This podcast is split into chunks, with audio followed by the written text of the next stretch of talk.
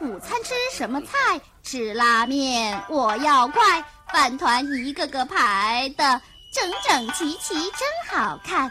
如果饭团不好吃，我就吃蒸饭一大笼，样样新鲜味不同。今天吃什么菜？少吃米饭，多吃菜。小丸子啊，你要洗到什么时候啊？呃，哎呀，来啦！欢迎收听弧线电台。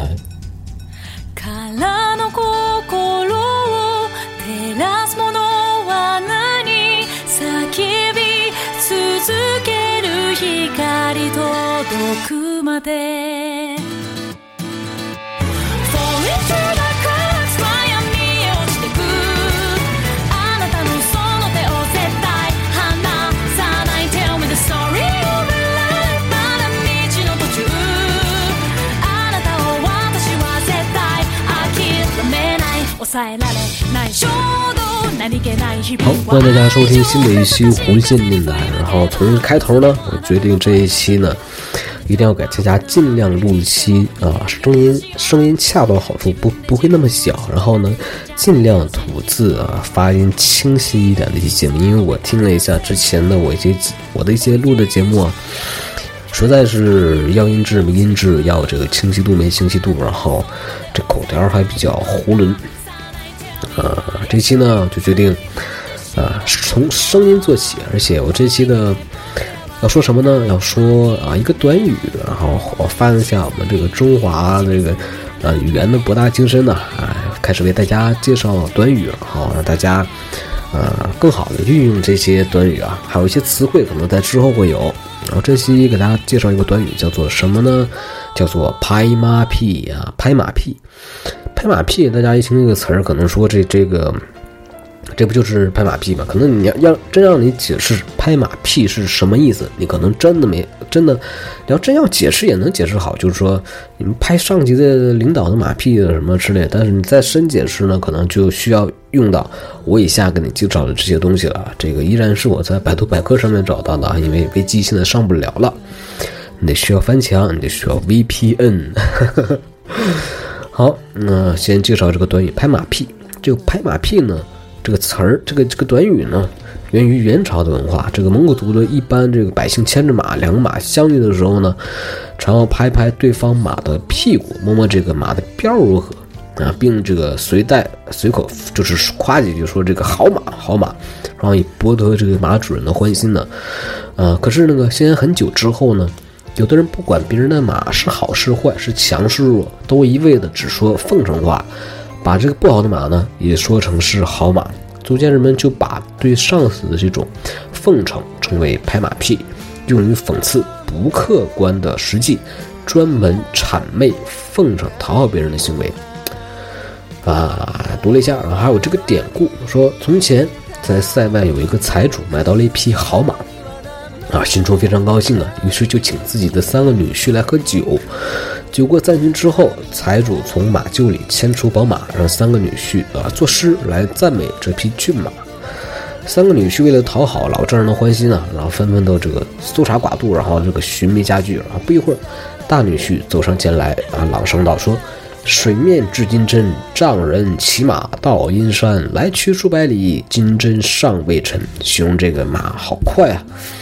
然后财主听了之后说：“好。”二女婿不急不忙，一字一句的念叨说：“火上放鹅毛，丈人骑马到余姚，埋去数千里，鹅毛未备了。”财主听罢就大喜，说：“这这比刚才那个说的还还好呢，这好好好。”这个时候轮到三女婿了，三女婿呢这个 有些笨呐，急得不知道说什么才好，双手在宝马的屁股上啪啪拍了几下，宝马被拍得不耐烦了，放了个屁。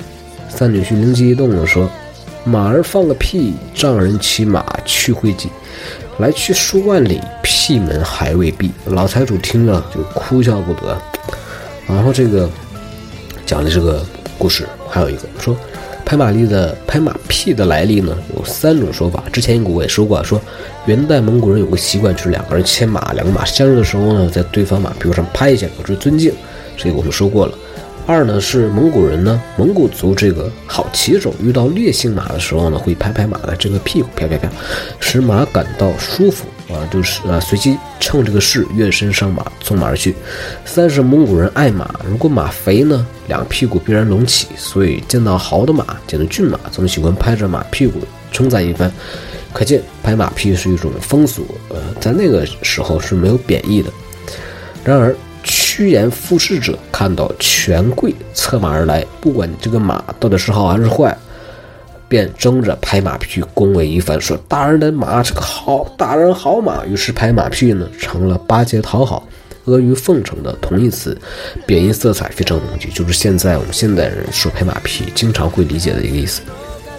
之后呢，有人拍编了一本书，这个书名非常非常牛逼啊，叫做《马屁大观》，选著者从二十四史啊，《资治通鉴》啊。续资治通鉴啊，什么诸子笔记小说等近百部古籍中，选取了拍马屁的材料数百则，啊，这简直是集拍马屁之大成啊！拍马屁拍到什么地步呢？读起来都令人恶心啊！说在北齐的时候呢，成武帝的宠臣何世开得到了伤，得了伤寒，然后医生告诉他应该服用这个黄龙汤，这个汤是什么东西呢？就大粪汤。然后何大人就面露难色了。当时正巧有一个文人在场，便自告奋勇地说：“说大人，此物甚易服，就这个东西很好，很好，很好喝的啊！啊，让在下先为您尝一尝。”说完一饮而尽，把个大粪汤干了。不但这个中国人自古以来有这个擅长拍马屁啊这个习惯，老外呢也爱拍马屁。英国有一位叫做滕。啊，叫什么施滕格尔的专家啊，就著书传授拍马屁的秘诀，啊，这个秘诀是什么呢？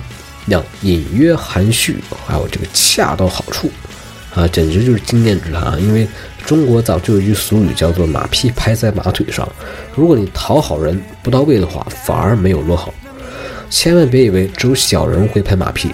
施腾格尔说：“当代政界领袖精通此道，亦大有人在。”举的例子是英国首相布莱尔访问华盛顿的时候出会不实，啊，就是那个不实啊。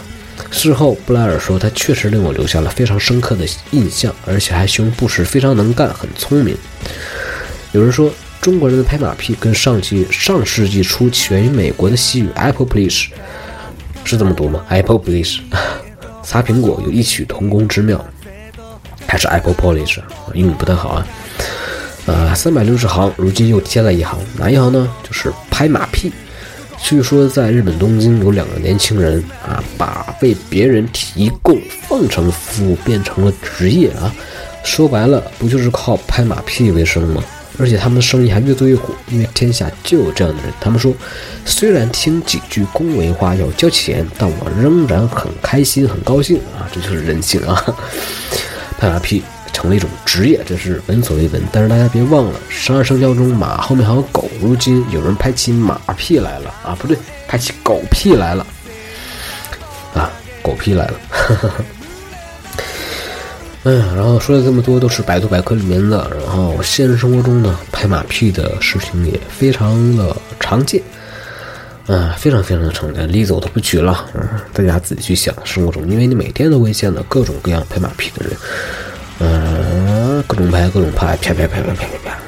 然后这期节目呢，录的非常短，也易于收听啊。之前有好有有一些呃朋友们都提过意见，说你这节目很长。啊，没有耐心听下去，可因为我的这个长呢，因为没有内容。如果像小松老师那种，叫小松奇谈，还有之前的小说，非常有内容的话，我相信无论多长，你都会愿意听下去。但是因为我的这个实在是没什么内容，所以说你们听不下去也情有可原。但是这期不一样，这期可是我在百度百科上面找的关于一个短语“拍马屁”的解释啊，所以说还是很有内容的。而且时间呢，我看了一下。也不长，加上音乐的话，顶多不到十分钟，非常啊耐于收听。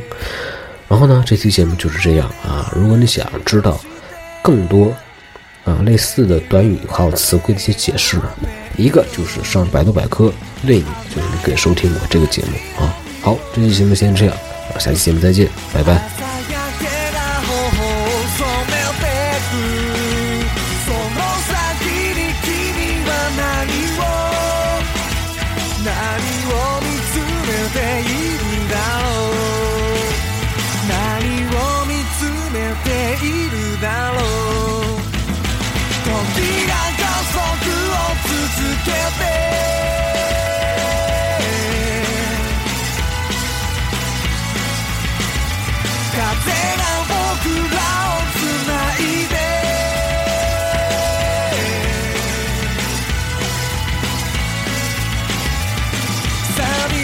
ないよ。今もここにいる。どこまでも風は。